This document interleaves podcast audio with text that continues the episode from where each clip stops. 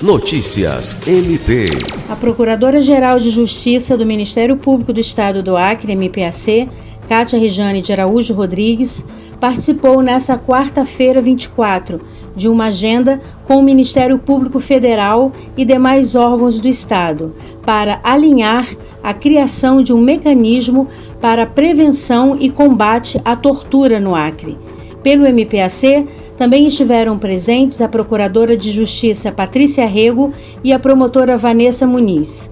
O encontro teve por objetivo dialogar sobre o cenário de privação de liberdade no Acre, além de alinhar a criação de estratégias direcionadas ao fortalecimento da política de prevenção e combate à tortura.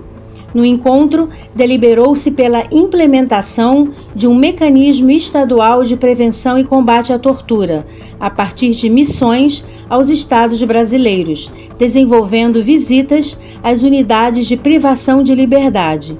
A competência do mecanismo envolve estabelecimentos penitenciários, unidades socioeducativas, instituições psiquiátricas, instituições de longa permanência para idosos, entre outros.